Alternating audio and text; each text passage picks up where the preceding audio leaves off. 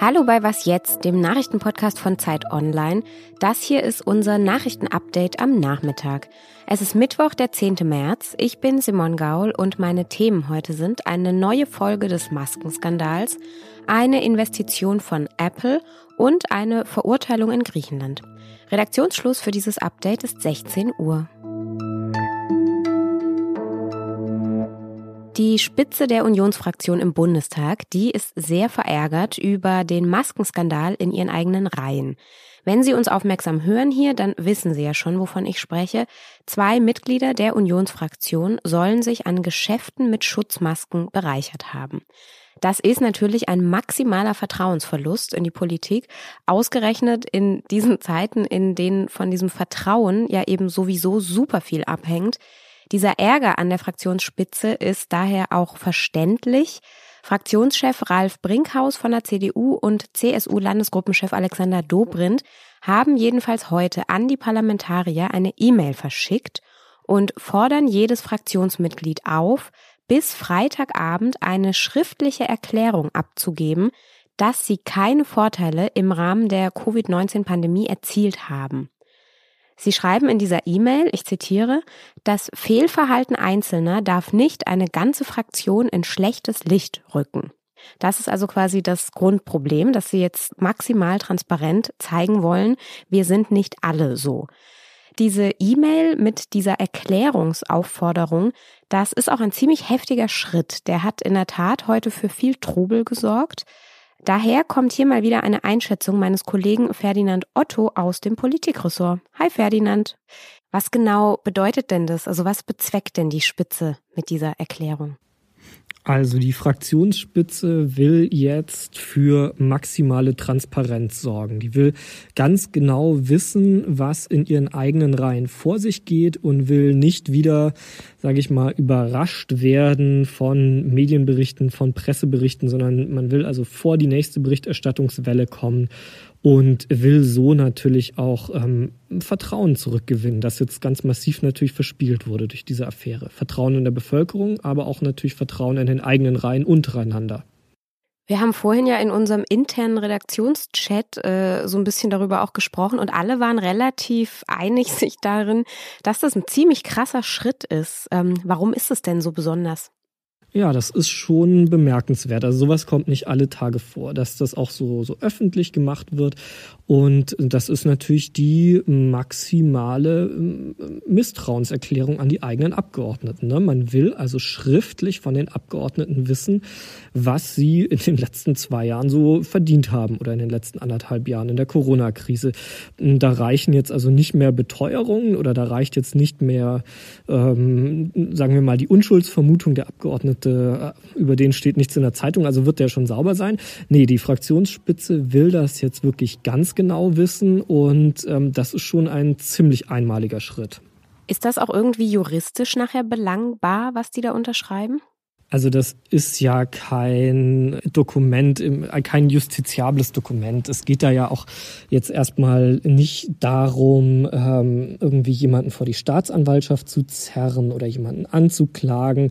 Viele von diesen Geschäften kann ja auch tatsächlich am Schluss sein. Im Fall Nüsslein ermittelt zwar die Staatsanwaltschaft, aber dass das ähm, alles legal war. Aber darum geht's ja nicht. Es geht ja um die um den Eindruck, der in der Bevölkerung entsteht und das Anrüchige ähm, dieser Geschäfte. Darum geht's. Also gar nicht so sehr jetzt darum, eine, eine juristische Aufarbeitung dieser Sache loszutreten, sondern wirklich diesen fatalen, fatalen Eindruck zu zerstreuen. Die Unionsfraktion hätte da irgendwie ein Haltungsproblem in der Sache.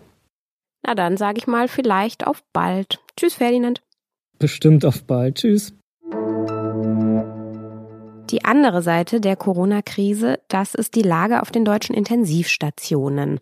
Da ist die Situation immer noch angespannt. Das sagte heute Christian Karagianidis von der Vereinigung für Intensiv- und Notfallmedizin. Anfang des Jahres, da lagen zwar noch deutlich mehr Menschen mit einer Covid-Infektion auf den Intensivstationen, aber zuletzt sei diese Zahl eben auch nicht mehr weiter gesunken. Karagianidis sprach von einer Plateaubildung, die sei kein gutes Zeichen. Er befürchtet einen Zusammenhang mit der wachsenden Verbreitung der Variante B117. Und die Zahlen, von denen er spricht, das sind aktuell eben etwas mehr als 2700 Menschen, die intensivmedizinisch wegen einer Corona-Infektion behandelt werden. Das sind in etwa so viele, wie es im April 2020 waren, also auf dem Höhepunkt der ersten Welle. Anfang dieses Jahres waren es dann kurzzeitig aber sogar mehr als 5700, also nochmal 3000 mehr. Das heißt, da fand schon eine deutliche Entlastung statt. Trotzdem sind nicht mehr Intensivbetten frei als noch im Januar. Das liegt eben daran, weil jetzt zum Beispiel verschiedene Operationen nachgeholt werden, die vorher verschoben worden sind. Schauen wir nach Griechenland. Im September ist dort das Flüchtlingslager Moria auf der Insel Lesbos abgebrannt. Ein Gericht in Griechenland hat jetzt zwei minderjährige Afghanen wegen Brandstiftung verurteilt. Sie waren Teil dieser Gruppe von sechs jungen Männern, die damals verhaftet worden sind. Und diese beiden sollen jetzt fünf Jahre ins Gefängnis. Das berichtete der staatliche Regionalsender auf der Insel Lesbos. Die Anwältin der beiden will Berufung einlegen. Und hier kommt noch eine Nachricht aus der Wirtschaft. Apple will in den kommenden drei Jahren in den Produktionsstandort Deutschland deutlich investieren, nämlich mehr als eine Milliarde Euro. Das Geld, das soll vor allem in den Standort in Bayern fließen. Die bestehenden Forschungs- und Entwicklungsabteilungen dort im Großraum München sollen zum europäischen Apple-Zentrum für Chip-Design ausgebaut werden. Das kündigte der Konzern heute an. Apple ist schon seit 1981 in München. Damals hat der Konzern dort die erste Niederlassung gegründet mit damals zehn Mitarbeitern. Inzwischen arbeiten in München nach Angaben von Apple knapp 1500 Ingenieurinnen und Ingenieure aus 40 Ländern. Was noch? Ja, blöde Situation. Ausgerechnet während Sie Ihren Lieblingspodcast hören, da verabschiedet sich der Handy-Akku. Zum Beispiel beim Joggen passiert das manchmal und da hat man ja auch nicht unbedingt eine Powerbank oder sowas griffbereit. Wie praktisch wäre es denn eigentlich, wenn man einfach unterwegs selbst eine kleine Menge an Strom erzeugen könnte? Theoretisch geht das auch. Energy Harvesting nennt man dieses Prinzip, also Energie ernten.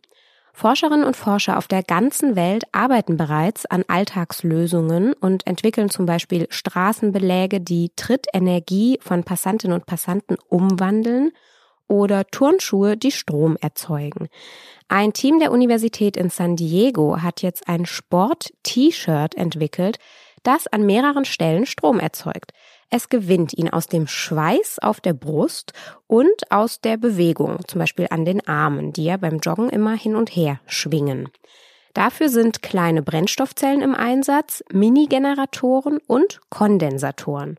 Und mit diesem T-Shirt, da konnte das Team immerhin 30 Minuten lang eine Armbanduhr betreiben. Wie viele Podcast-Minuten das dann sind, das weiß ich leider auch nicht. Das war's für heute. Morgen früh hören Sie eine neue Folge. Meine Kollegin Rita Lauter spricht dann darüber, wann Geimpfte denn nun ihre Grundrechte wiederbekommen. Wenn Sie uns bis dahin schreiben möchten, weil Sie vielleicht eine neue Idee zur Energiegewinnung haben oder sonstiges Feedback zu dieser Sendung hier, dann schreiben Sie uns an wasjetzt.zeit.de. Ich sage Tschüss und danke fürs Zuhören.